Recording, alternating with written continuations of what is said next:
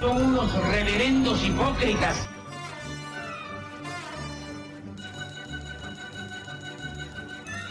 ¿Por qué no suben a la tribuna a responderme si son tan hombrecitos? Tú te puedes reír, tú puedes decir lo que tú quieras, pero tú mientes.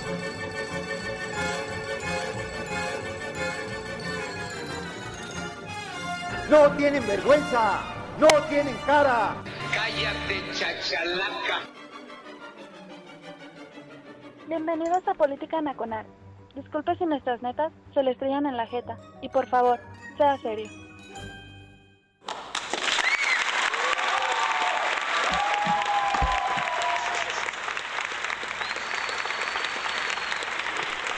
Gracias, gracias. No, y ahora, si hay presupuesto para porra, chinga. Hola a todos, soy Oscar Chavira dando comienzo a Política Nacional en radiotuiteros.com, la casa de Política Nacional. Gracias a todos aquellos que amablemente nos están escuchando en vivo, que es la forma ideal en que se debe escuchar Política Nacional. Así como que les caigan de chingadazos las netas que se dicen en este programa. Sí, me están informando ahí en el tag que ya se están este, congregando y apertrechando con su bebida espirituosa, con su elixir de preferencia. Que bueno, esa es la forma de darle la madre el viernes. En, algún momento alguien me preguntó si, este, si llegábamos servidos a política nacional y yo le dije, pues, o sea, hay otra forma de llegar a política nacional que no sea servidos. Eh, gracias también a amablemente la gente que se va a manifestar vía Twitter, ya lo están haciendo, por supuesto. Sweet Caroline dice que ya que la esperemos que ya viene, no, pues no nos podemos esperar, ¿no? Córrale que no llega.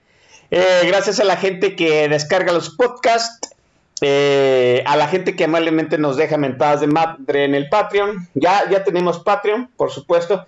Por si acaso en algún momento nos llegan a tumbar por andar poniendo este eh, canciones de no sé, de Paquita la del barrio o Los Ángeles Negros que el año que la semana pasada el estimado Santiago Arroyo puso. Mm, qué, qué, gusto. Mire, lo bueno es que esta semana traemos eh, un intelectual, por supuesto, alguien que sabe de música, alguien que sabe de política, alguien que conoce este país, por supuesto. Entonces vamos a tener un programa redondo. Se van a ir surtidos hasta el queque, muchachos, con buen análisis político, perdón, y buena música, por supuesto. Y está conmigo ya sin más preámbulo, ya lo conocen, es un hijo predilecto del pro programa, está conmigo Pablo Maglos. Pablo, buenas noches, ¿cómo estás? Querido Oscar Chavira, muy bien, muchas gracias, gracias por la invitación, es un placer estar aquí contigo y tu auditorio, como siempre, en esta que considero mi segunda casa. Perdón, este, por tomarme la, la eh, eh, digamos, el permiso no llego servido ahora, vengo con una Coca-Cola. Fíjate que tuve, eh, tuve buenas épocas de lucidez eh, etílica.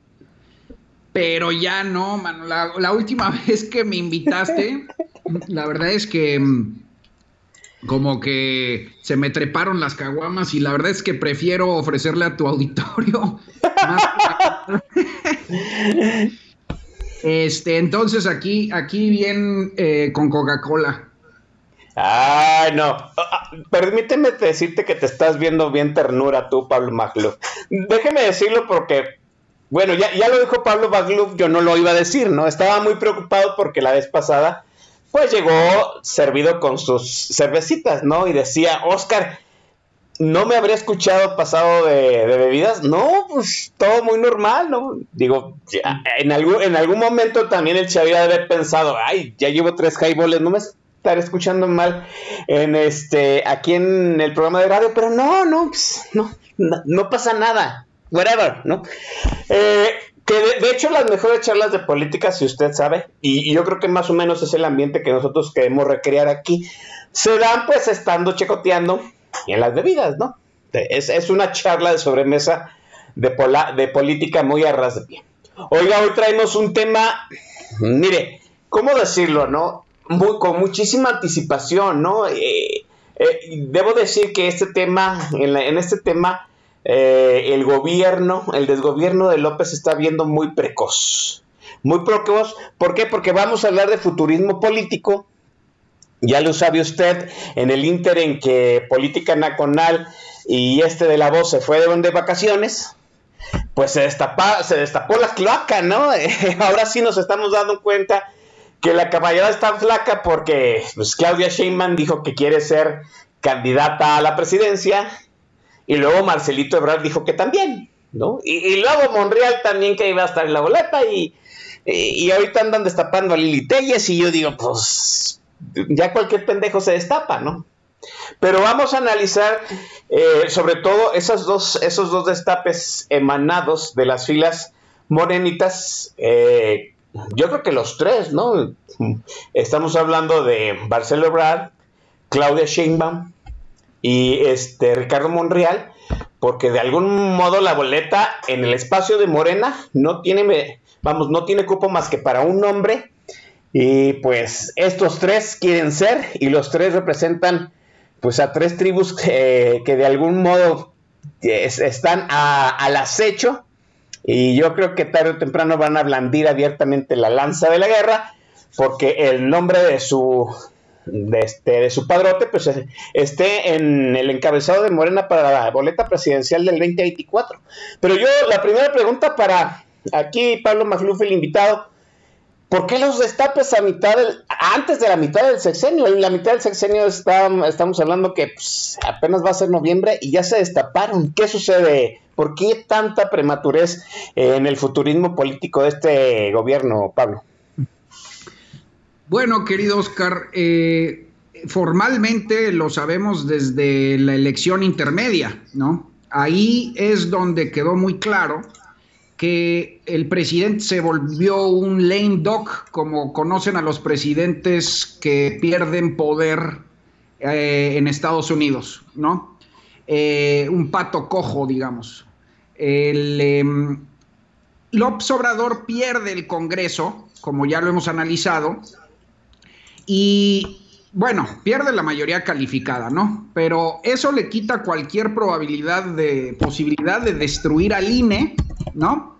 Eh, y al mismo tiempo de, destruir a la Constitución. Y con eso se elimina cualquier posibilidad de alterar eh, los mandatos presidenciales, como los habíamos conocido desde el régimen de la revolución, de forma legal, es decir, con un amplio consenso político. ¿Sí? Eh, y a medida, yo creo que el, destape no es provocado por López Obrador, sino al revés.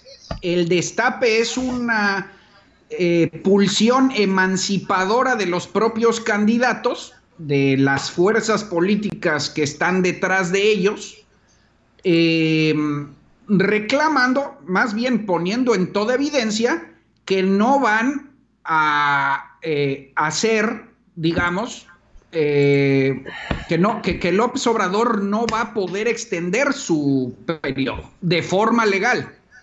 Eh, es decir, es una suerte de, de epifenómeno.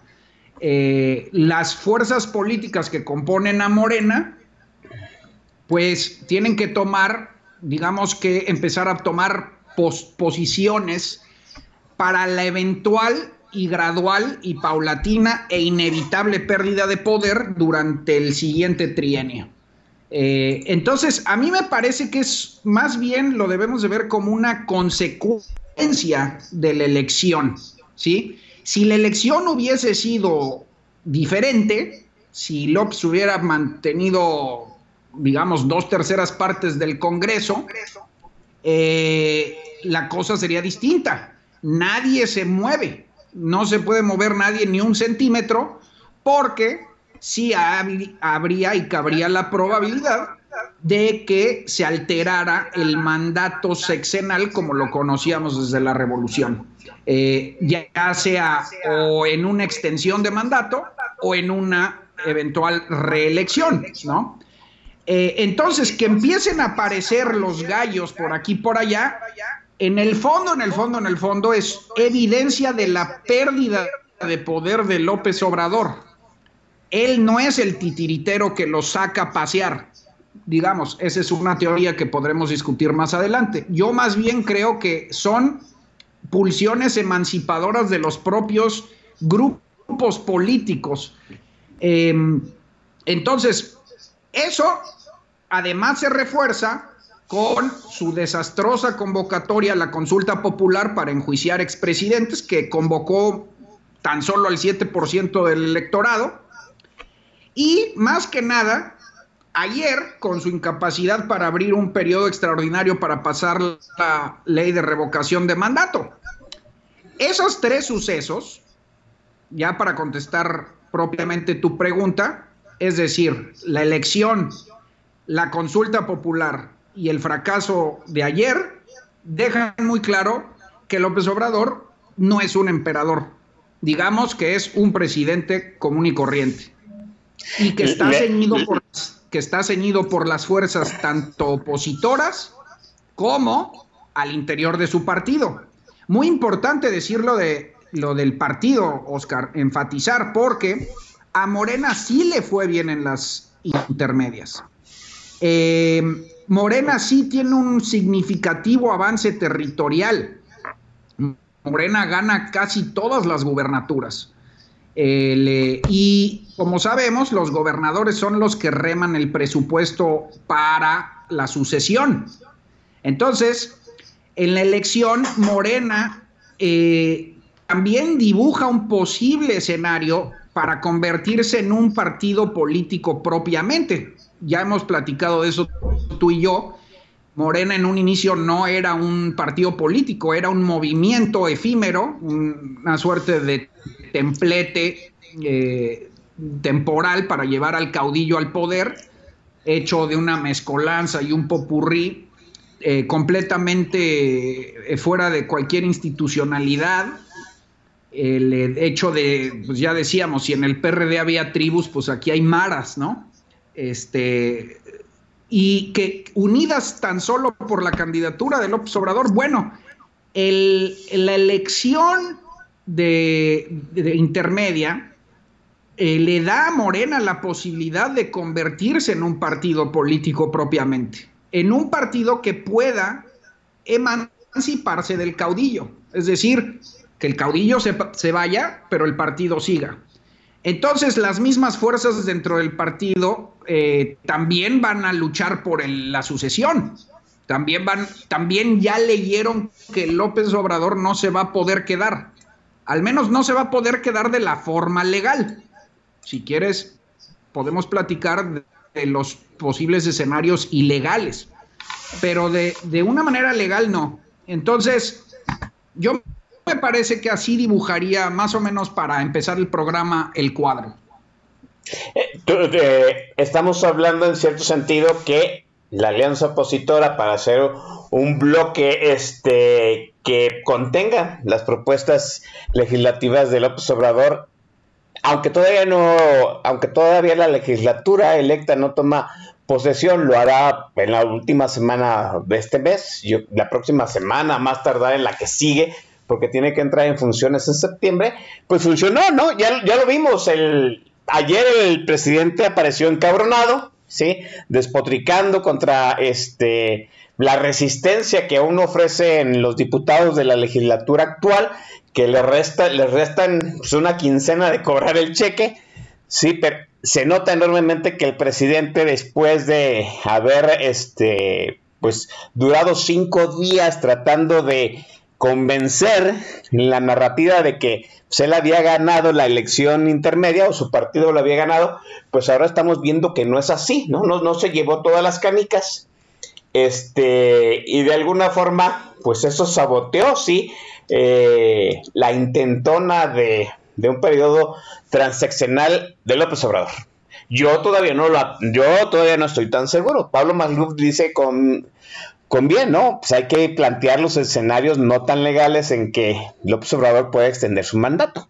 Eh, pero sí, creo que, creo que en cierto sentido hay una lectura eh, de, de todo mundo en que López Obrador perdió poder, perdió popularidad, por supuesto, aunque la narrativa se sostiene en las mañaneras de miles de formas a la mejor muy eficaces, pues lo cierto es que hay mucha gente descontenta y cada día se suman más.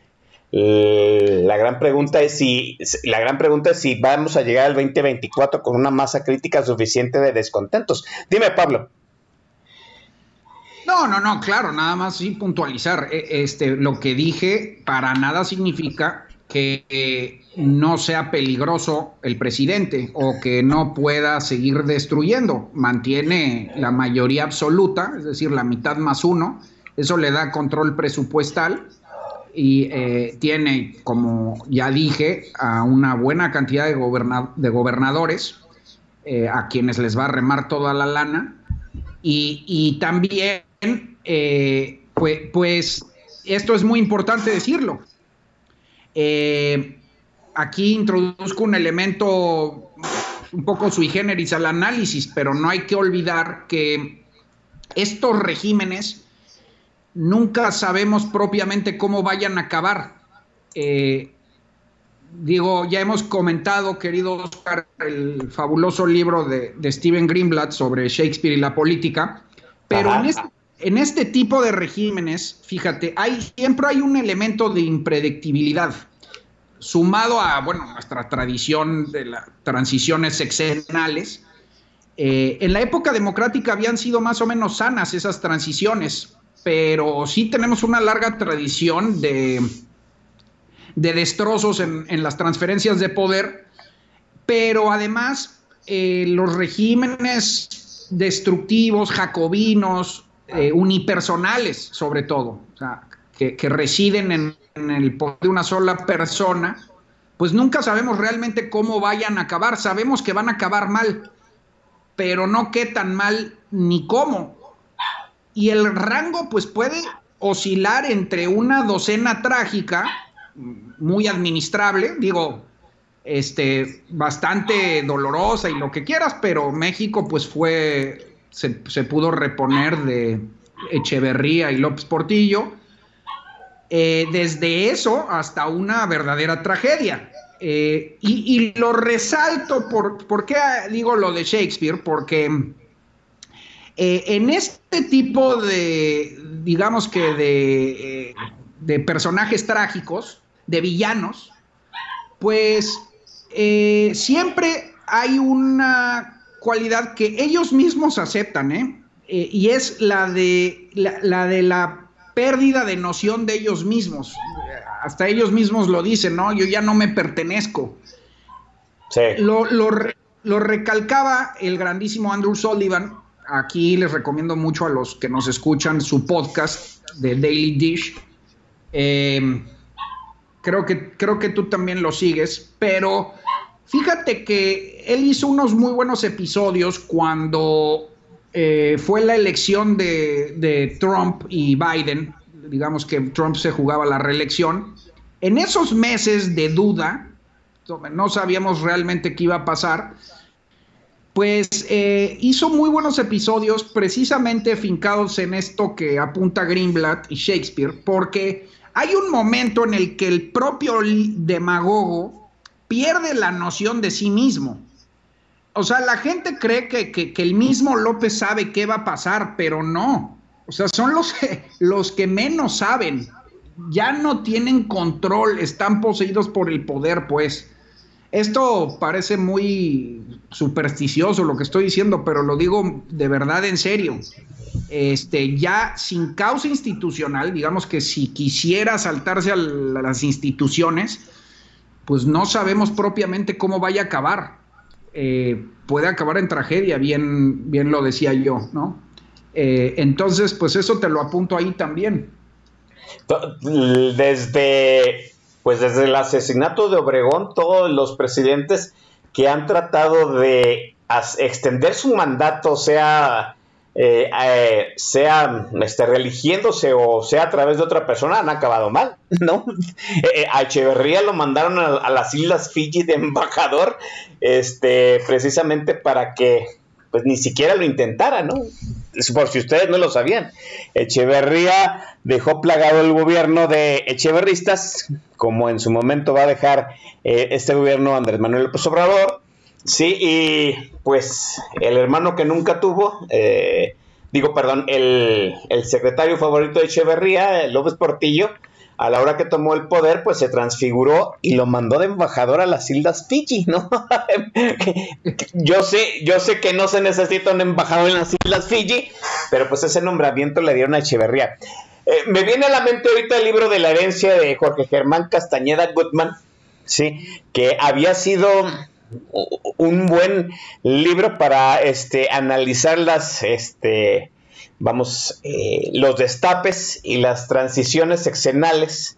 Decía Jorge Germán Castañeda Gutman en su libro La herencia que eh, las, este, las transiciones sexenales nada más había de dos tipos. Eh, el primero en donde el presidente podía imponer a su candidato, ¿no? Podría imponer a su tapado y eso nos daba transiciones muy tersas y las otras transiciones era donde el presidente no podía imponer a su tapado y tenía que idear un plan B, un plan C y en su momento hasta elegir a alguien fuera de su grupo, ¿no? Recuérdese usted la, este, la sucesión de Salinas a Cedillo, ¿no?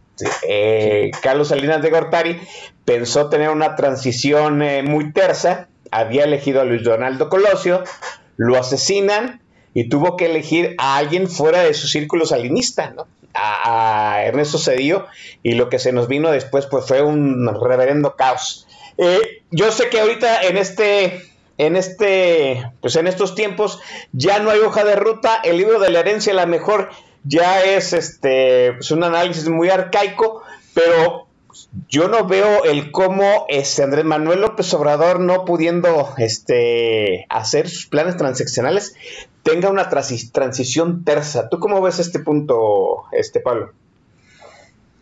Sí, no, te digo, estos regímenes siempre acaban mal. No sabemos qué tan mal ni cómo, pero sí es seguro que acaben mal. Eh, ahora, es muy importante, qué bueno que haces la acotación sobre la herencia del poder en el régimen hegemónico prista, porque eh, quiero señalar dos cosas a propósito de tu mención, son importantes. en, ese, en ese régimen, bien dices, no siempre ganaba el, tapado del presidente, pero lo que sí era absolutamente inevitable, era parte casi como de la Cosa Nostra, ¿no? E, era un edicto eh, inviolable, es que nadie se podía reelegir. En eso está en eso estaba basado el régimen, que de hecho su, dura, su perdurabilidad estaba basado en esa promesa que finalmente pues daba la ilusión de, de ser institucional, es decir, no anclada en un caudillo. Y entonces, pues por eso Vargas Llosa le llamó la dictadura perfecta, o sea, parecía transferencia de poder. Este, al menos desde Cárdenas, ¿eh? Ahorita vamos a hablar de, de calles, pero desde Cárdenas esa fue la regla. Y eh, segunda, segunda cosa que apunto, desde que acabe el régimen de la revolución, es decir, desde Salinas, ningún presidente ha podido imponer a su candidato, ninguno. Es decir, Salinas no pudo con Colosio, Cedillo no pudo con la Bastida, Fox no pudo con Krill, Calderón no pudo con Cordero y Peña no pudo con Mid. Es decir, eh, ya en democracia tampoco el presidente ha podido imponer a su gallo. Combinemos las dos cosas que acabo de decir. Porque es muy importante lo del régimen hegemónico previo a la transición. Porque si bien ya acabó ese régimen, querido Oscar, yo creo que sí quedó marcado en la cultura política de todos los mexicanos el tabú de la reelección. ¿Sí? Entonces, a mí me parece muy claro que tienes razón. No hay manera, yo no veo manera ni de que López se pueda perpetuar él, ni tampoco de que pueda imponer a nadie. ¿Sabes?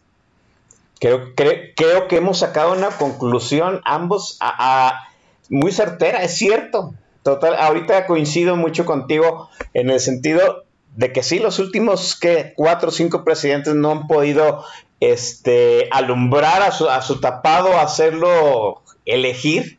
Y a mí me parece que las condiciones ahorita en este sexenio están todavía más deterioradas como para definir quién, ¿no? Y, estamos hablando luego también de, de, Morena, ¿no? Un partido en donde no hay disciplina partidista, un partido que apenas está enseñando, a, aprendiendo a ser un, un, verdadero partido político que está de algún modo ganando independencia a través de la disminución del poder del caudillo, pero yo no, yo no veo, número uno, que pierda suficiente poder al interior del partido López para el 2024 y que Morena gane suficiente madurez política como para sostener un candidato sin el caudillo. Déjenme dejar aquí la conversación porque está muy interesante. Sí vamos a hablar de las posibilidades de Sheinbaum, de y de este de Monreal, por supuesto, pero mientras vamos a pasar a la primera dosis de la cátedra musical de Pablo Macluf. Pablo Macluf, la consola es tuya. Querido Oscar, un placer. Gracias por este privilegio. Bueno, como ustedes saben, cuando a mí me invitan, suelo escoger canciones que están temáticamente relacionadas con la charla. Entonces, eh, para abrir pista, vámonos con Johnny Cash, God's Gonna Cut You Down, que más o menos sería traducido como Dios te va a cortar, hagas lo que hagas. Y la letra, escúchenla, dice más o menos eso. Corras hasta donde corras, hagas lo que hagas, Dios te va a caer encima. Y es un poco, creo, lo que le va a pasar a, a López Obrador, eh, un poco en alusión a, al castigo de, en las tragedias griegas, ¿no? O sea, siempre los hombres que se intentan salir de, de, sí mismos, eh, pues terminan mal.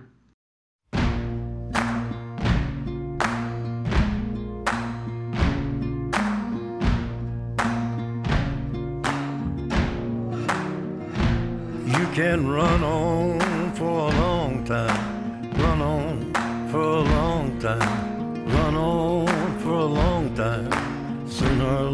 gotta cut you down. Sooner or later, gotta cut you down. Go tell that long tongued liar, go and tell that midnight rider. Tell the rambler, the gambler, the backbiter, tell him that God's gonna cut him down. Tell him that God's gonna cut him down. Well, my goodness gracious, let me tell you the news. My head's been wet with the midnight dew. I've been down on bended knee, talking to the man from Galilee. He spoke to me with a voice so sweet. I thought I heard the shuffle of angels sweet. He called my name and my heart stood still. When he said, John, go do my will. Go tell that long tongued liar. Go and tell that midnight rider. Tell the rambler, the gambler, the backbiter. Tell him that God's gonna cut him down. Tell him that God's gonna cut him down. You can run on for a long time. Run on for a long time. Run on for a long time. Sooner or later, gotta cut you down. Sooner or later, gotta cut you down. Well, you may throw your rock, hide your hand, working in the dark against your fellow man. But as sure as God made black and white, what's done in the dark will be brought to the light. You can run on for a long time, run on for a long time, run on for a long time. Sooner or later, gotta cut you down. Sooner or later, gotta cut you down. Go tell that long tongued liar. Go and tell that midnight rider. Tell the rambler, the gambler, the backbiter. Tell him that God's gonna cut you down. Tell him that God's gonna cut you down. Tell him that God's gonna cut you down.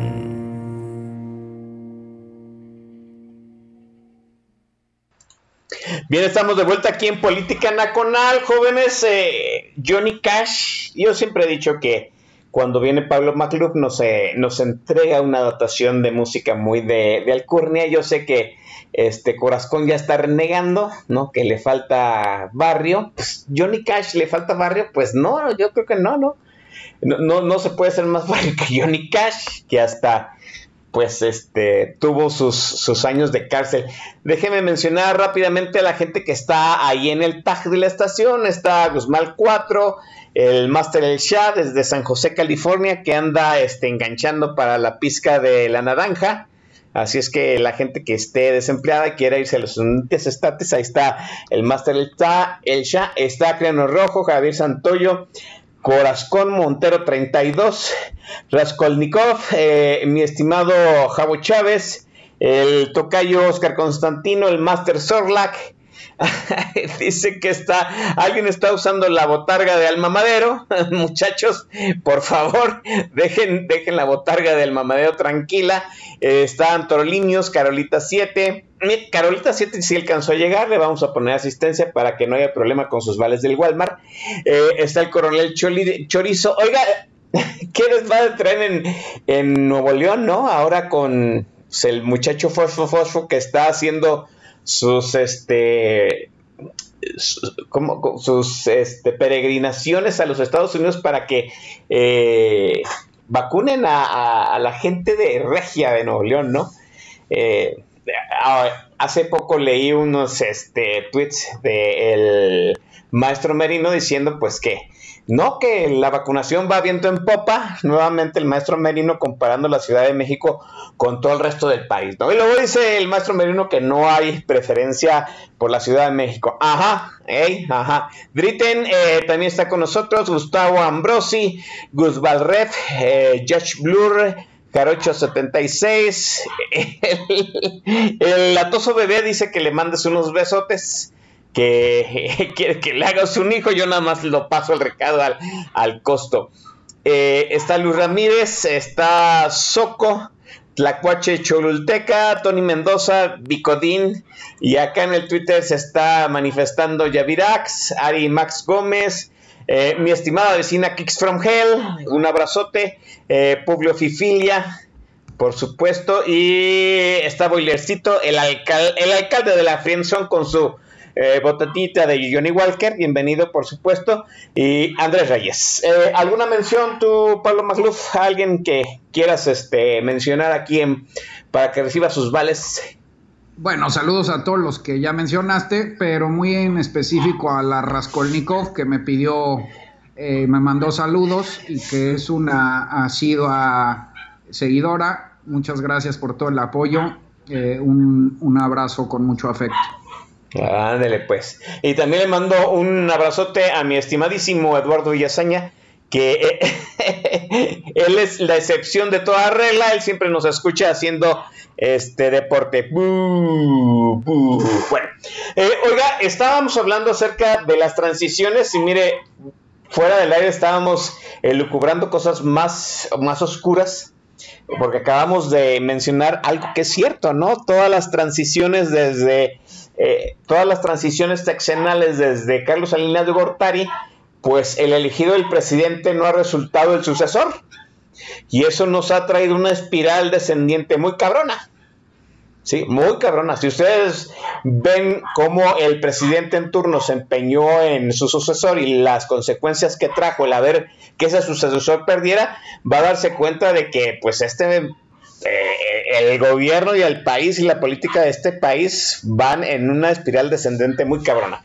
Y ahora, este, pues antes de que López Obrador pierda lo poco que le resta de conciencia, lo poco que le resta de funcionamiento neuronal, muy probablemente, porque cada vez lo vemos más delirante al presidente, pues se apuntan en su libreta Marcelo Ebrard, Claudia Sheinbaum y, Monreal. Monreal no se anota en la, boleta del presidente. Monreal dice que va a aparecer en la boleta, dando pues oportunidad para que se diga pues que está disponible para el partido que quiera, ¿no? ¿Cómo ves a los candidatos? Hablemos primero de Marcelo Ebrard, que déjenme decirlo, ¿no? Yo al primero que descarto enormemente para que sea el sucesor, el candidato es Marcelo Ebrard, porque ya chole con Marcelo Ebrard. Eh, tuvo su oportunidad de emanciparse, eh, siempre vive a las faldas del presidente, se fue eh, a un exilio por toda el, pues, todas las eh, anomalidades, anormalidades que hay en la línea 12 y ahora con eso de que se cayó, de esas anormalidades se afloraron con la caída de unos vagones de la línea 12, pues yo digo que Marcelo Ebrard ya ni de siquiera debería de levantar la mano por dignidad. Hablemos de Marcelo Ebrard, eh, Pablo. Sí, estimado Oscar, bueno, ya lo apuntabas, ¿no? El trancazo de la línea 12 fue espectacular. Él eh, tenía, digamos que de facto, un pacto con López Obrador por haberle dado el pase en el 2012. Él llevaba la delantera, ¿no? Incluso a mí me parece que se podría esgrimir el argumento de que pudo haberle ganado a Peña Nieto porque hubiera convocado a muy buena parte de la izquierda, y la izquierda menos dogmática, digamos la izquierda inteligente, la izquierda técnica, pero también al mismo tiempo a buena parte de los neoliberales, no propiamente de la derecha, porque no, pero sí de los moderados, eh, un consenso en el centro, digamos. Eh, y además las encuestas digamos que lo favorecían. Cierto, sí. Él se bajó voluntariamente eh, para darle pase a López con el, digamos que con la promesa de que si ganaba, pues habría correspondencia. Yo, a la gente que ha trabajado con López Obrador, que yo conozco, siempre me ha dicho que López Obrador suele no cumplir su palabra. Entonces, ahí eh, yo creo que desde ya, desde hace mucho, Ebrard, pues, eh, cantó su propia sentencia, ¿no? Eh, pero el golpe definitivo, digamos que la estocada final en el corazón, pues lo dio en, la, la, línea 12. Bueno, déjame precisar, no, no, no puedo decir estocada final en el corazón porque eso sí no existe en política, ¿no? ahora sí que todo se mueve muy, muy rápido. De hecho, quiero decirte algo muy importante. ¿eh? Eh, casi, eh, digamos que en política, así como dijimos lo de los presidentes que no habían podido imponer a sus gallos, también es cierto que muchos de los, de los presidentes salieron hasta el final. Digamos, por ejemplo, Calderón no figuraba para nada sino hasta el 2005. Incluso aprovechando a nuestro querido maestro Macario, eh, justo en 2005 él me daba clases y él nos, él nos dijo que le latía Calderón, por ahí pues nadie lo conocía. Eh, apenas ahí pintaba pues Krill, ya lo dijimos, Medina Plasencia. En fin, lo que quiero decir es, eh, todo puede cambiar en dos semanas, pues, ¿no? Entonces, no demos por muerto a nadie.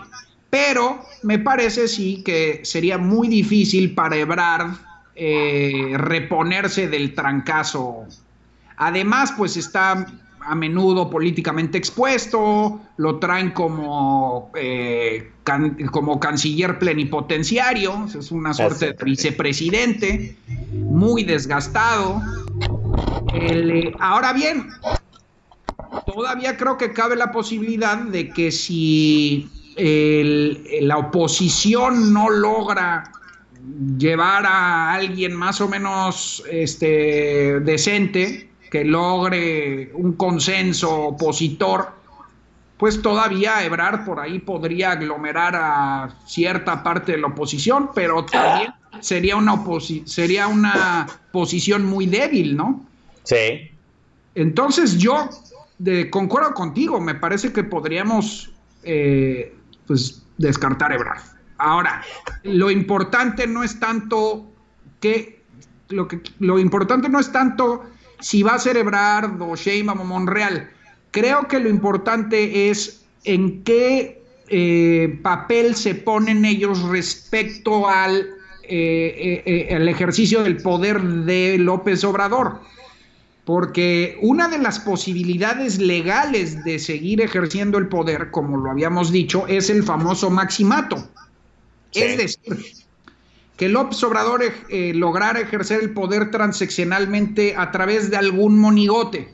Eh, esto es algo que suena mucho, es algo que también ya existió en nuestra historia a través de Plutarco Elias Calles, como saben, el jefe máximo, quien pues era el verdadero jefe atrás de Abelardo Rodríguez, Pascual Ortiz Rubio y Emilio Portes Gil, hasta que Cárdenas lo mandó a la goma.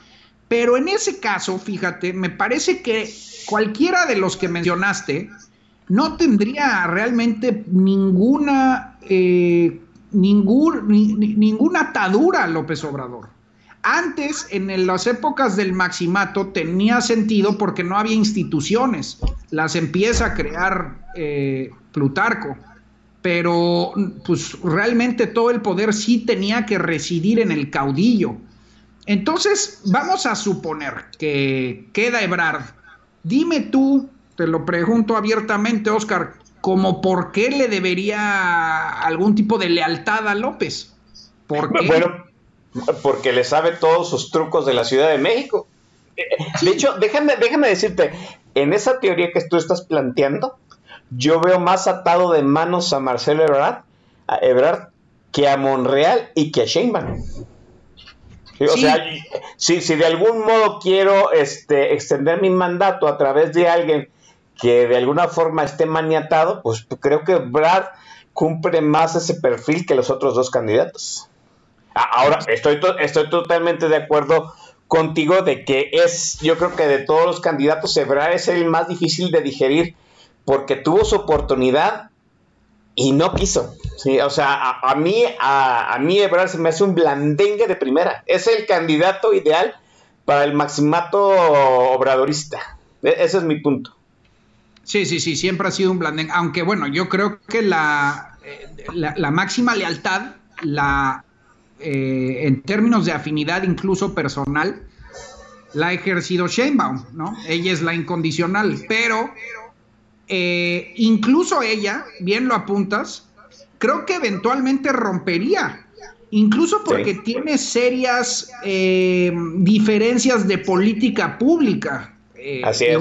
Ha sido leal, pero hemos visto bastante fricción en términos de la pandemia, de seguridad, de feminismo.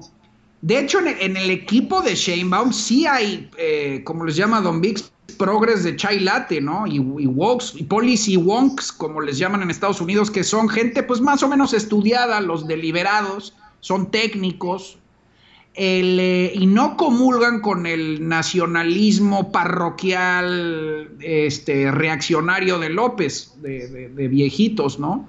Este, entonces, tampoco veo ahí que pueda haber mucha lealtad ya en el ejercicio del poder. Tienes razón, eh, les saben secretos, pero todos se saben secretos, este, de, uno a otro, pues, o sea, para bombardearse entre ellos, este, hay costales llenos. Estamos viendo, pues, ahorita eh, el, pacto de impunidad entre Peña y, y, López, pues, cuántos videos recordatorios no salen en cada rato, y tampoco, tampoco es como que mande Peña, ¿no? O sea, digo, le, le mantienes le mantienes lealtad en cuanto a la impunidad, pero tampoco puede ejercer el poder.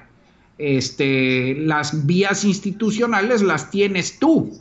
Y entonces yo creo que ese sería el caso con cualquiera de los que mencionas. Este, no, no se irían tras López Obrador porque habría, podría haber un pacto de impunidad, pero tampoco López podría ejercer el poder como en las épocas del maximato, ya no hay esas circunstancias. Así es, no, no, lo, puede ejercer hoy siendo presidente, que es su sexenio, ¿no? Ya vimos que el Tribunal Electoral se le revela, se le revelan los jueces, este, independientemente de que Saldívar sea el presidente del Poder Judicial, se le revela el INE, ahora ya se le revelaron este, en el Congreso. Es muy difícil, sí, ahorita ejercer el maximato, ¿no? Ah, déjeme decirlo de esta forma, abonando a la tragedia de Marcelo Ebrard, ¿no? En algún momento pensamos que la designación de Mario de la elección de Mario Delgado como este como jefe, eh, como presidente nacional de Morena, iba a apuntalar y abonar no la candidatura de Marcelo Ebrard, pero Mario Delgado dentro de Morena ha sido pues un desastre, ¿no? En cierto sentido, nuevamente lo decimos, ¿no? Mario Delgado abona más a la a este a la crispación, a la atomización de Morena que a la unidad partidista. A mí me parece que en el fracaso de Mario Delgado como presidente nacional de Morena, independiente de los éxitos electorales, sí, ya mandaron a la tumba el, este, el futuro político como presidente de Marcelo Ebrard. ¿Cómo ves, eh, Pablo? Bueno, mira, con matices, Oscar, yo creo que Morena era una bomba de tiempo. Digo, este, lo veníamos anunciando, eh, se iban eh, a, canibalizar, o sea, se iban a devorar vivos precisamente por la circunstancia del nacimiento. Morena no era un partido, fue un movimiento circunstancial, ni siquiera un movimiento orgánico, fíjate. Es bien curioso, los movimientos políticos suelen ser orgánicos, suelen salir de lo que se llama en, en inglés grassroots, tienen una causa que eventualmente encuentra a un líder. Aquí fue al revés este, es algo bien penoso de nuestra cultura política, pero aquí fue al revés, aquí se puso el ensamblaje, las tarimas muy a propósito, muy forzadamente, para llevar al caudillo al poder. Y en esa, en esa tarima convivieron grupos de todo tipo, maoístas, unos pinches locos del, del siglo XVI que ya hemos comentado, norcoreanos, exiliados de la guerra sucia, tecnócratas, progres de chai latte, este, indigenistas, puta. No había Yunquistas. ¿Eh? Yunquistas. Ah, sí, exacto. O sea, ahí cayó, eh, le digo, te digo que era como Sanirrent. sí. Ahí, ahí cayó toda la mierda, hombre. Y este, entonces yo creo que no había manera de hacerlos convivir porque el, designio de ese, de ese, ensamblaje era llevar al líder supremo al poder.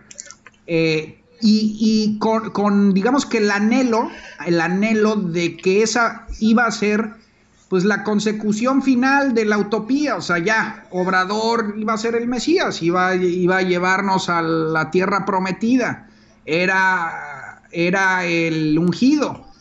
Eh, ya no íbamos a tener que pensar después en cómo dirimir los conflictos, pero los observadores desde afuera sabíamos muy bien que se iban a despedazar. Se iban a despedazar porque si todo depende de la voluntad de un hombre, solo hay dos maneras de que acabe eso, o con un emperador, es decir, un dictador, o con un presidente como López, que pues es un pobre remedo de, de, presidente mexicano. Sí. Eh, eh, Claudia Sheinbaum, eh, de los este, de deliberados. En algún momento estoy de acuerdo contigo, yo pensé que ella era, pues, el delfín de López Obrador, se le vio, se le notó, por supuesto.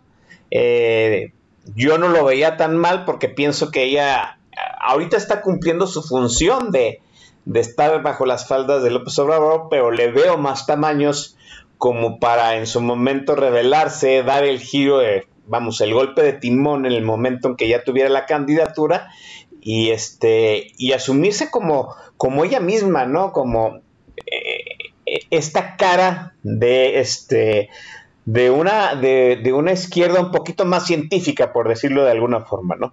Pero a Claudia Sheinbaum, hay que decirlo, pues a ella se le cayó el, la línea 12, ¿no? Y no nomás la línea 12, a ella, ella es la, eh, ella es la regenta a la cual, la cual perdió, tuvo la mayor derrota histórica desde que la izquierda gobierna la Ciudad de México.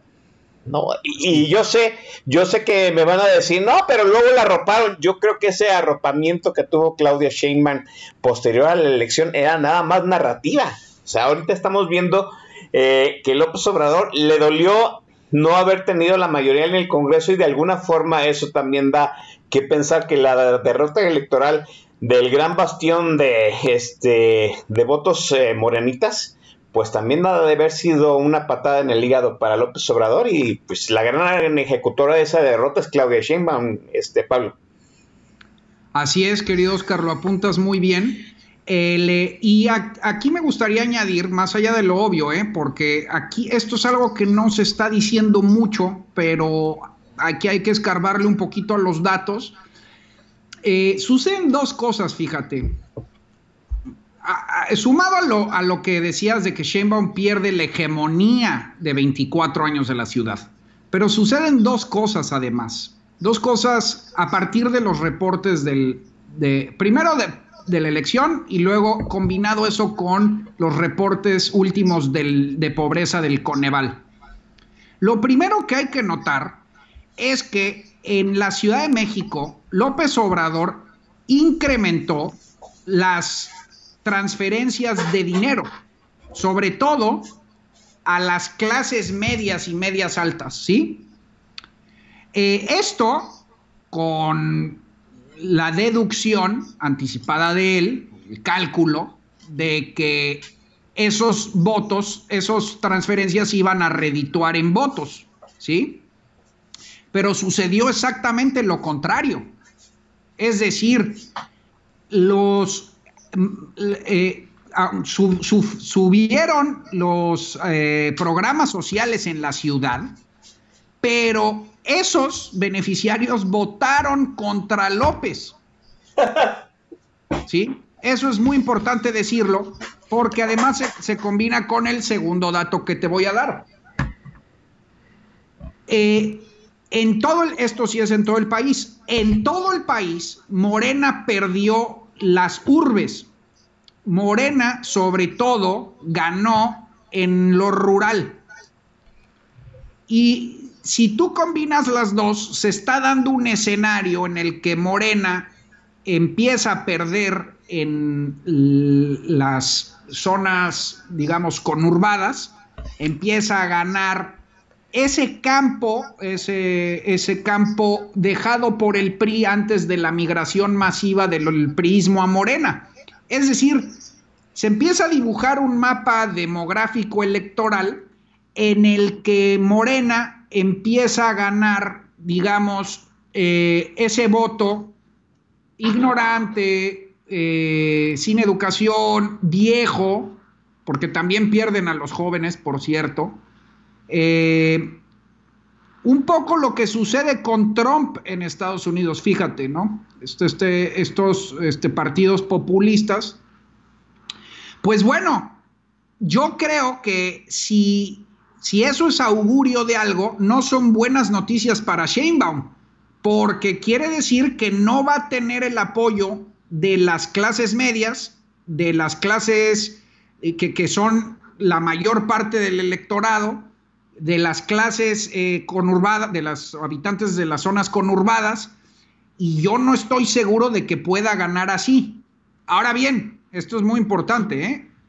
si la oposición no, no logra poner un candidato unido en unión, eh, yo creo que tienen que ir unida la oposición, así como llamé a la alianza opositora como dique eh, este, legislativo, yo creo que un gran peligro es que la oposición no pueda producir un candidato que, que aglomere todos los votos porque Sheinbaum sí puede ganar con un 23%. ¿Sí me explico? Sí, aquí están, aquí están diciendo que Sheinbaum no es carismática, pero en realidad, eh, vamos, volvemos a lo mismo, ¿no? Cuando no tienes el candidato ideal, este, la otra estrategia es atomizar la oposición. ¿Y cuántos, cuántos malos candidatos presidenciales no ganaron gracias a que la oposición llegó con, este, con dos, tres candidatos? O sea, el voto opositor llegó este atomizado, ¿no? Eh. Vamos a empezar, vamos a empezar rápidamente, ¿no? ¿Qué pasó en el 2018? Eh, a ciencia, a- vamos, en un efecto absurdo, nunca nos pudimos, este, def- nunca pudimos definir en, para dónde era el voto útil, si era para mí o para este Ricardo Anaya. Y eso dividió el voto, no acabó consolidando la posición y ganó, pues López Obrador. Eh, déjense que haya ganado, a lo mejor iba a ganar López Obrador, pero no tan abrumadoramente como lo hizo este, en el 2018. Aquí andan apuntando un, un- un factor que me parece va a contar mucho para el 2024, ¿no? El, el voto narco. Y yo me pregunto, ¿acaso el voto narco no, no en su momento podría impulsar a Ricardo Monreal? Ricardo Monreal es la crónica de Bruto, ¿no? Ya, ya lo habíamos comentado, es nuestra apuesta aquí en Política Nacional pues desde, yo creo que desde antes del 2018, ¿no? Ricardo Monreal dice que él va a estar en la boleta presidencial sí o sí. En algún momento pensamos que, pues como este personaje romano, pues iba a apuñalar, que, que apuñaló, vamos, no fue el único, pues, pero fue el último que le dio la puñalada a Julio César antes de que se convirtiera en emperador, este, eh, perenne y, y para consolidar la democracia, pues se lo asesinó, ¿no? Eh, ¿Cómo ves a Ricardo Monreal? Porque, vamos, nadie lo hacía dentro del tabelero y él salió dos, tres días después a decir que él también iba a estar en la boleta presidencial. Sí, querido Oscar. Bueno, mira, primero un comentario sobre el narco. Yo creo que eh, sin eximir las eh, constantes coqueteos del obradorismo con el narco actual, yo creo que el narco le apuesta a todos, ¿no? O sea, este, tampoco creo que ya su gallo decantado sea Monreal. Yo creo que le apuestan a todos de una u otra forma, porque cualquiera que gane será redictuable, ¿no? Eh, pero bueno, Monreal a mí no me parece que vaya a ser presidente. No, creo por tres razones. Primero, no tiene la venia de López, ¿sí? Así es. No confía en él, número uno. Y muy importante, ya lo traicionó. Es decir, le mostró el músculo ahora en la Ciudad de México. Eh, entonces yo no veo que vaya a tener el espaldarazo de López Obrador. Tú me dirás, bueno, se puede ir otro partido. Sí, pero ¿a cuál? Este, cualquiera que lo, que lo abandere, me parece que estaría firmando su sentencia porque eh, los otros partidos no se sumarían en coalición con él. Entonces, justo por el escenario de voto atomizado que decías, pues Ricardo Monreal sería una opción perdedora. Número dos, no ha habido un presidente desde el legislativo. O sea, los Frank Underwood Cierto. mexicanos no existen. Es- sí, es una fantasía que tenemos aquí desde Netflix, pero no, en México no salen, no salen del Parlamento, pues, o de, de- de- de legislativo, no tenemos legisladores que den el salto. Eh, y es muy importante decir esto, que además en la coyuntura, en la actualidad, yo creo que Monreal va a estar muy desgastado desde el Senado porque ya tiene oposición. Es cierto que el Senado no se renovó, ¿eh? Eh, el Senado ya este, sigue igual como votamos en 2018, pero y, no tenía, no, no tenía, tenía mayoría calificada en los diputados, pero la renovación de los diputados, la pérdida de la mayoría calificada en los diputados, le da mucho eh, balance de poder a los partidos de oposición en el Senado. ¿Sí? Entonces, yo creo que eh, Monreal va a pe- perder mucho poder como senador morenista en el Senado. Y el- los partidos de oposición en el Senado se van a poder anclar en sus diques opositores en los diputados. Y yo creo que Monreal ya no va a poder eh, entregar todo lo que hubiera querido como en el primer trienio. Entonces yo creo que por esas razones no lo veo eh, como un posible eh, presidente de México. Además, pues tiene mucha cola que le pisen, o sea, este, tiene hermanos, con, lo, han agarrado con maletines llenos de dinero, este... Bodegas este, llenas de droga. de droga, escándalos con el narco, este, no, no, no, no, no, además, pues eh, Zacatecas ahorita está grave, ¿no? Tiene el municipio más violento, de violencia homicida, yo no le veo las circunstancias positivas a Monreal, pero bueno, todo puede pasar.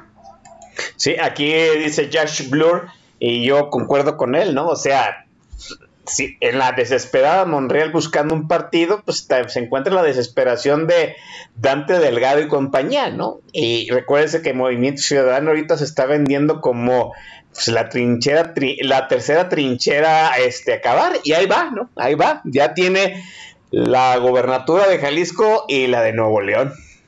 Habrá que ver. Y, yo sé que Pablo Magluf ahorita pues podría este, pasarse dos, tres horas despotricando contra el eh, Movimiento Ciudadano, pero pues hay que dejar eso en puntos suspensivos. Vamos a la siguiente intervención musical de Pablo Magluf. Muchachos, suban el volumen. Pablo, adelante. Bueno, justamente el tema, los tres que mencionabas, el bueno, el malo y el feo. Ustedes decidan cuál es cuál de Ennio Morricone, es parte del soundtrack de la magnífica película de Sergio Leone, este western con el mismo título, The Good, The Bad and The Ugly.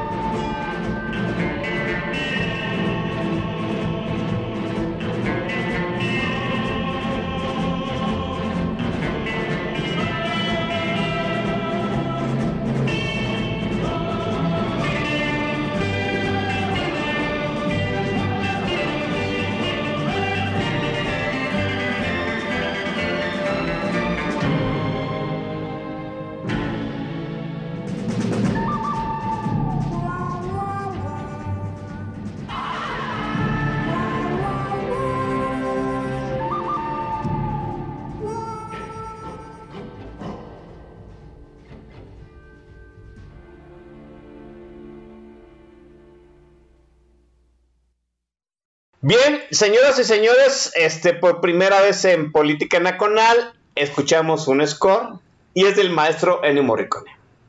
Sí, yo, digo que merece un gran aplauso.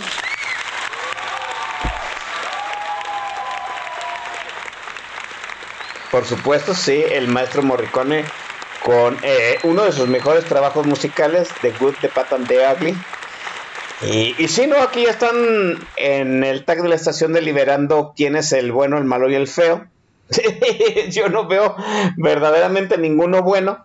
Sí, hay que decirlo de esta forma, ¿no? los tres que se autodestaparon antes de la mitad del sexenio, pues van a sufrir un, desgaste político, por supuesto, en las viejas eh, normas del sistema priista, que no se han borrado del todo, por supuesto, aunque ya no hay hoja de ruta, pues ciertas inercias del sistema este, del PRI se siguen funcionando y ya sabemos que en cuanto hay un destapado le empiezan a tundir pues todos los opositores, ¿no?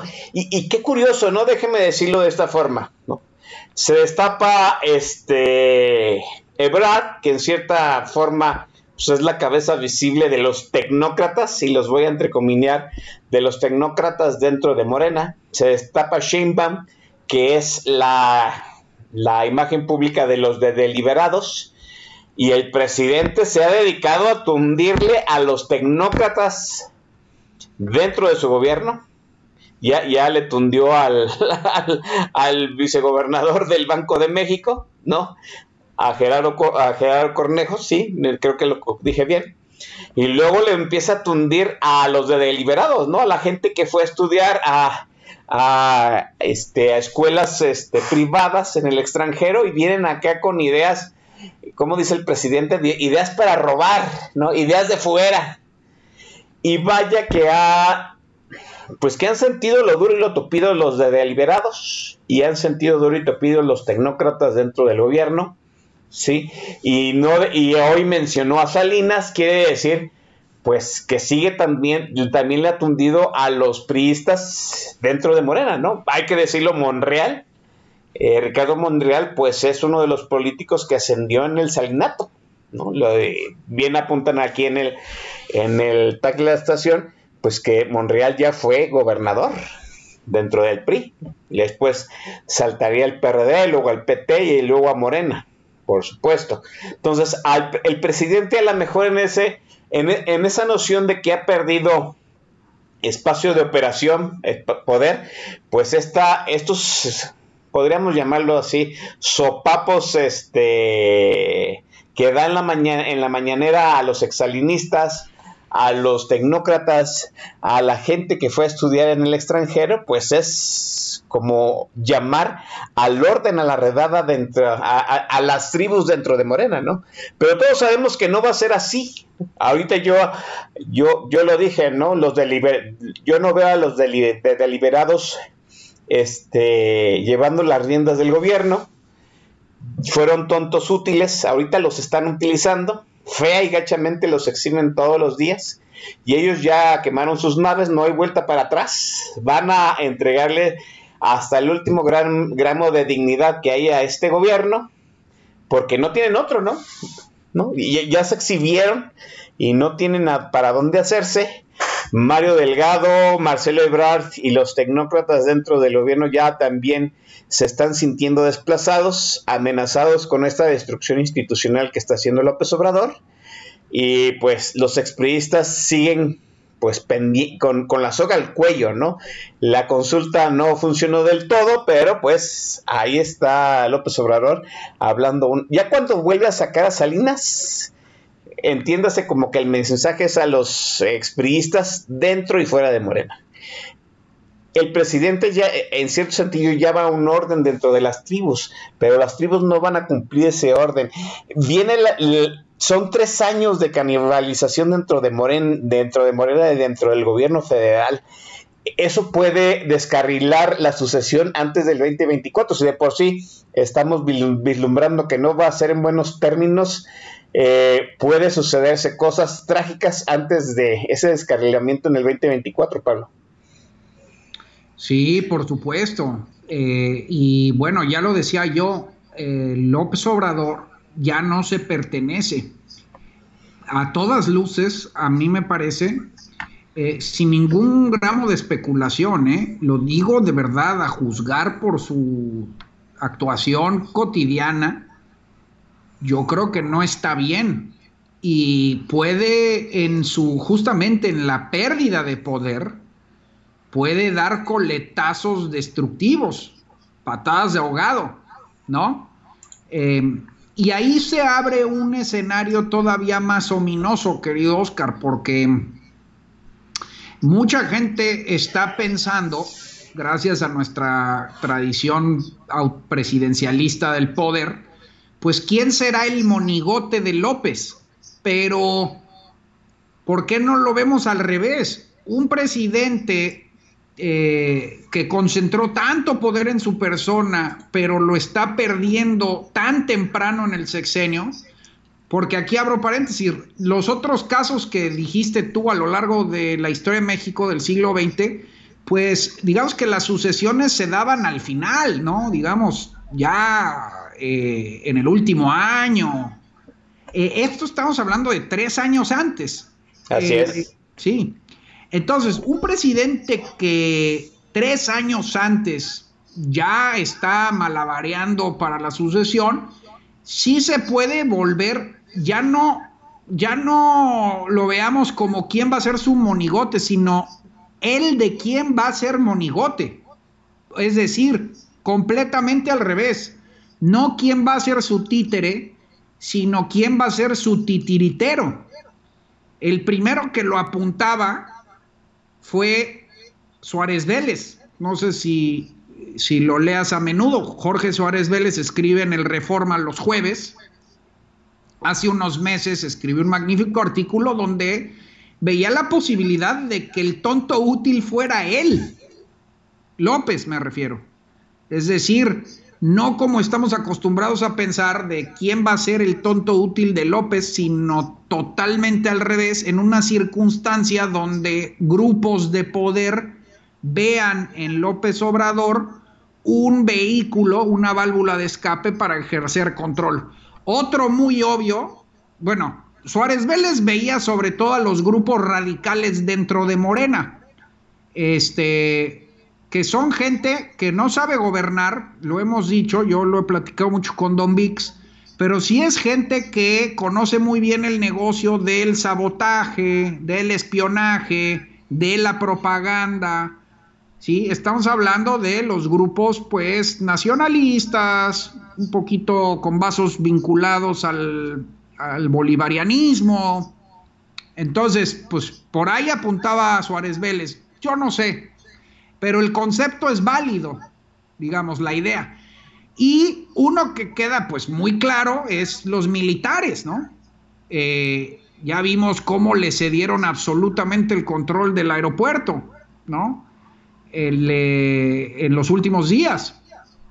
Los militares están perfectamente posicionados, si lo quisieran, para ejercer un poder de facto sobre el presidente. No sé si les convenga, eh, finalmente. Yo creo que, este, pues digamos, los militares prefieren eh, tras, tras bambalinas ejercer el poder subrepticio y eventualmente cierta institucionalidad.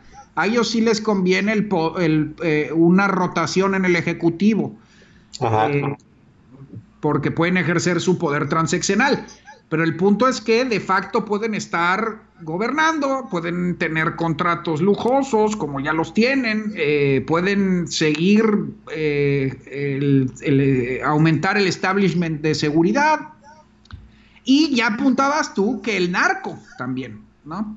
Entonces, y, bueno, no se diga otros grupos, eh, poderes fácticos que ya conocemos, como los empresarios oligopólicos y demás.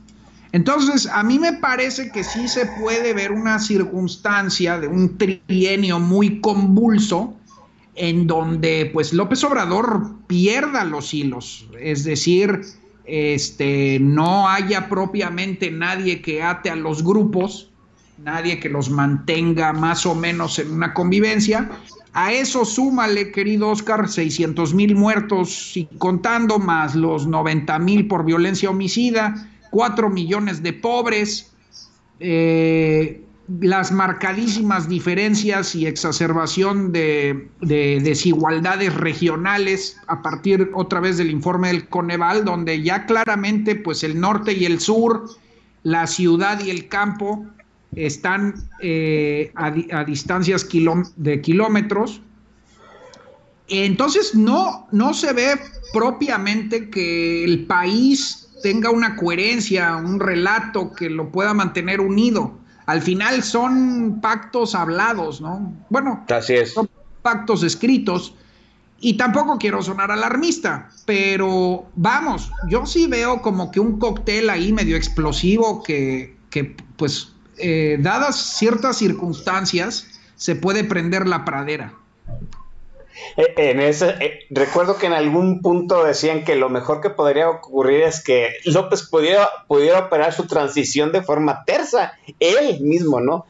Que la otra, la, la otra posibilidad, como lo está planteando Pablo, es que pierda los hilos de la, de la, de la transición, de la elección del candidato de Morena, que Morena no acabe de madurar como un partido político y que pues, los candidatos en sus ansias de poder se vayan por la libre con los grupos de poder, ¿no? En este caso, pues ojalá fuera la sociedad, los empresarios, pero estamos hablando también que ahora está el riesgo de los militares que han crecido, que ha crecido su influencia dentro del ámbito civil y pues ya lo sabemos, ya nos lo dijo este el gobernador de Mi- Michoacán, el narco, ¿no?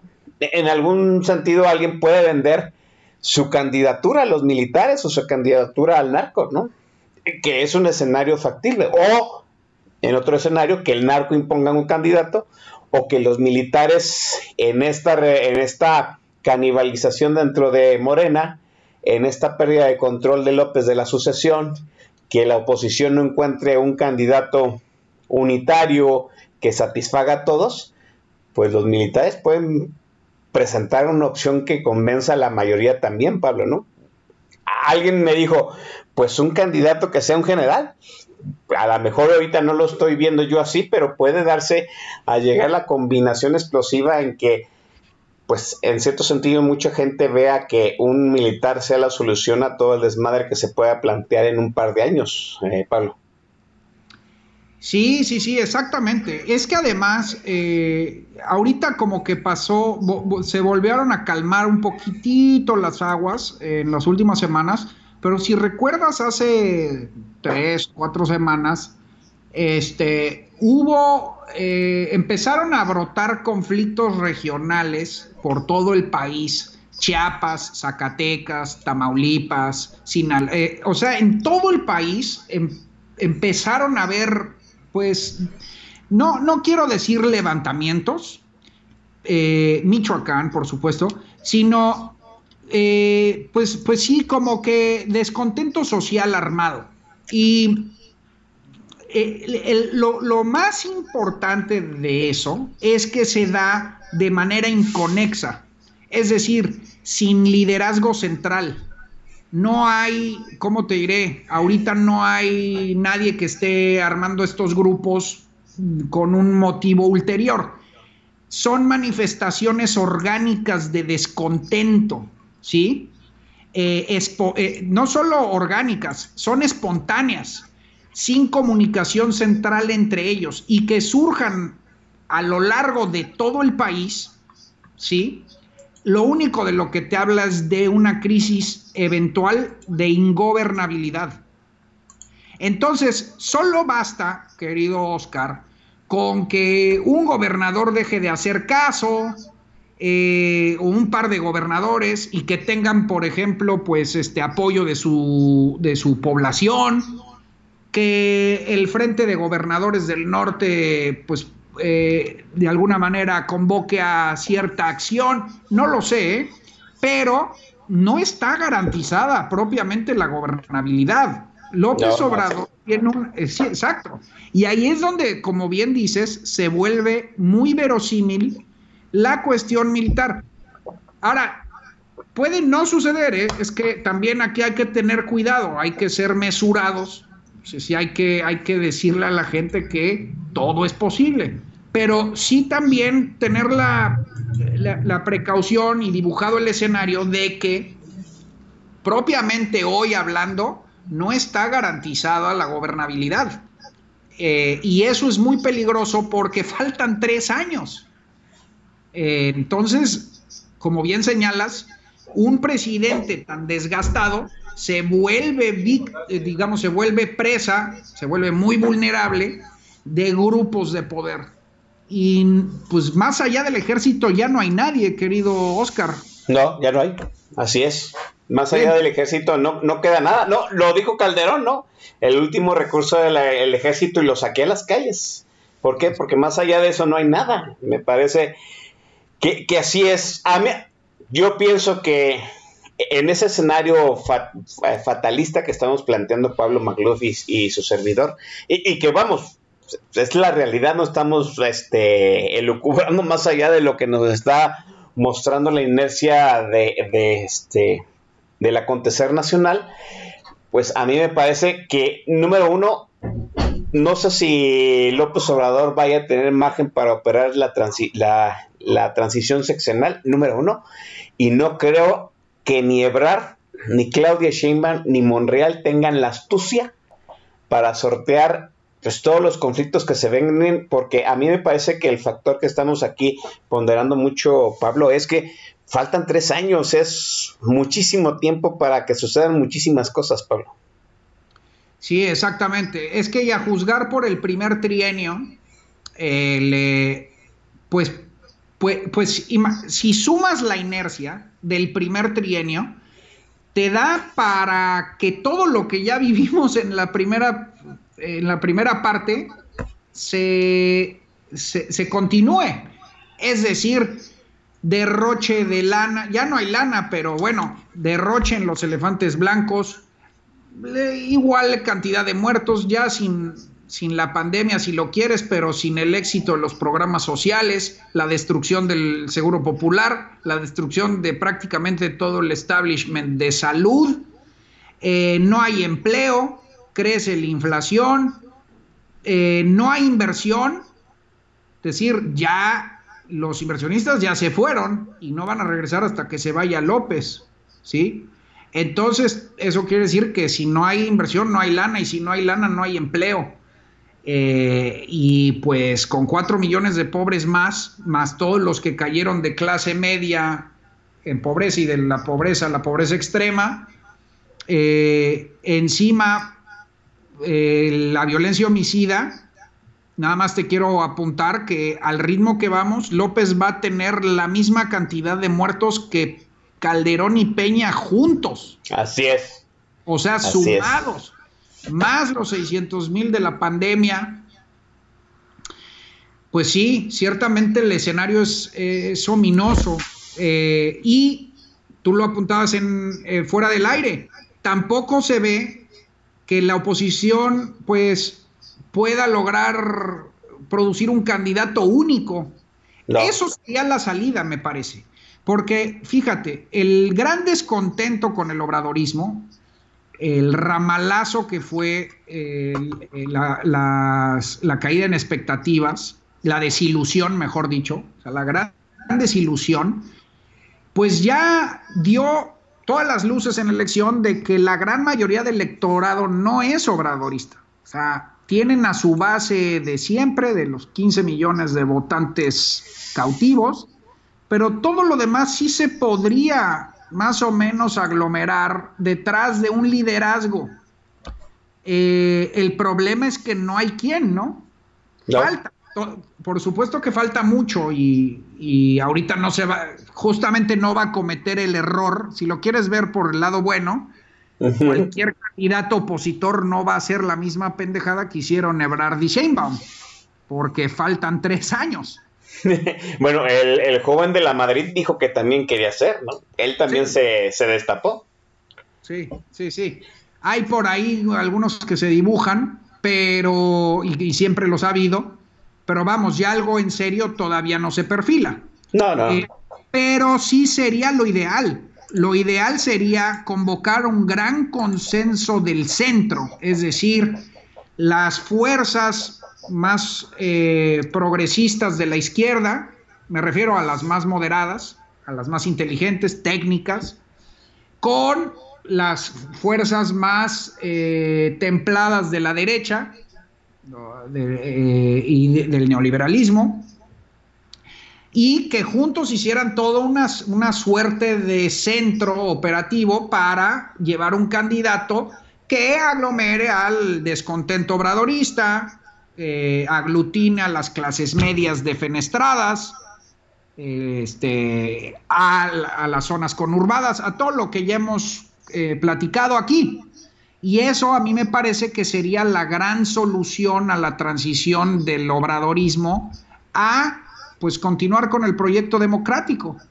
De otra forma, cualquier otra opción, fíjate, las tres que se perfilan, o un, un candidato obradorista, pues sería la consumación del, del proyecto hegemónico, es decir, la confirmación del, de, que Morena se vuelve un régimen propiamente transeccional, ¿sí? La segunda, que, que, se desangre el país o se desbarate todo, pues pues de ahí ya no hablamos. Y la única tercera es esta, es la, la, tercera vía es la de un candidato opositor único que logre aglutinar a todo el descontento. A mí me parece que ahí está la salida. Entonces hay que empezar a llamar a eso, hay que empezar a llamar a, primero a formular las ideas de reconstrucción y luego un candidato único que logre, digamos que, enmendar el camino para seguir con, la, con el proyecto democrático de México. Sí, lo, yo, yo lo veo ahorita así igual. Ahora hay que decirlo, ¿no? Volvemos a lo mismo, es un análisis a tres años. Faltan muchísimas cosas por ocurrir, pero el punto es que esta, esta, esta anticipación esta prematurez de los destapados no habla muy bien de lo que está ocurriendo dentro de los vacíos del poder, ¿no? Eh, vamos a la penúltima intervención musical de Pablo Magluf. Adelante, Pablo. Bueno, exactamente, otra vez hablando del, de lo mismo, pero muy, muy en son de lo que decías tú en este último segmento, pues López Obrador ya se muestra delirante un poco este, dando manotazos y patadas de ahogado, ya un poco como aceptando que se le escapa el poder, de modo que escogí Paranoid de Black Sabbath, una de mis bandas favoritas.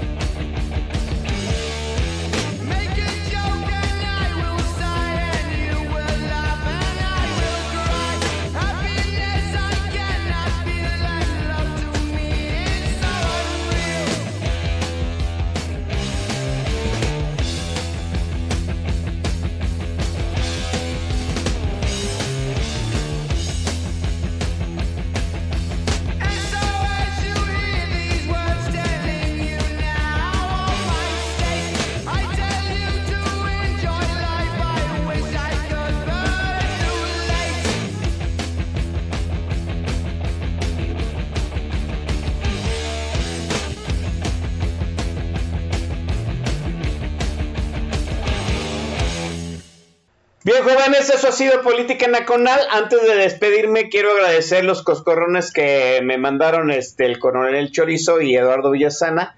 Eh, el subgobernador del Banco de México es Gerardo Esquivel. Sorry, no, aquí hay lapsus pendejos, es la edad, así se los vamos a checar. Debo de agradecer la gran charla, el gran análisis, el futurismo que eh, estuvimos echando aquí con Pablo Baglov echando unos, unas chelitas muy a gusto. Ha sido un gran programa, se han ido con gran música. Pablo, te agradezco enormemente. Cada vez que vienes, este programa crece, crece intelectualmente, crece musicalmente. Gracias, Pablo. Hombre, querido Chavira, gracias a ti, como siempre. Es un placer estar aquí en mi segunda casa contigo, un magnífico conductor y tu auditorio tan generoso y fiel y leal como siempre. Eh, miren, aquí están aplaudiendo enormemente el playlist de Pablo Magluf que nos ha regalado este pues, Johnny Cash, Ennio Morricone y Black Sabbath. Qué, enorme, ¿no? Están pidiendo que el maestro Don Vix ya no vuelva, no sé por qué, ¿no? Entonces, vamos a rematar con la última canción para que vean que Pablo Magluf sabe escoger puro de canté eh, sonoro. Pablo Magluf, recétales a estos muchachos la última rola de este programa. Mira, tal vez con esta sí vayan a pedir a Don Vix de vuelta, eh, pero lo hago pensando en todos los que se quejaron de que, de que soy muy esotérico con la música y del underground, así que me voy con algo muy popular, otra vez aprovechando la temática, que López lo que realmente necesitaba era a una incondicional, así que cerramos con la incondicional de Luis Miguel. Así es, muchachos, se fueron surtidos Johnny Cash, Ennio Morricone, Black Sabbath y Luis Miguel. Esto fue Pablo Magluk en Político Nacional. Nos despedimos, cuídense.